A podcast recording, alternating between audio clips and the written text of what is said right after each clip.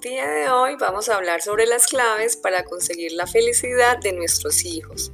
Primero es importante buscar el equilibrio emocional, no solo de los padres, sino también de los niños, porque de esta manera podrán tener la capacidad, la energía y la vitalidad suficiente para tener una vida muy equilibrada.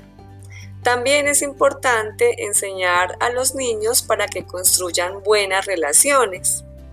Es necesario ayudarles a construir buenas habilidades sociales. Para conseguirlo, es importante animar a los niños a realizar actos de bondad para poder construir la empatía. Potenciar el esfuerzo, pero no la perfección, para que los niños aprendan que el esfuerzo junto con la motivación es lo que realmente les ayudará a conseguir grandes cosas en la vida.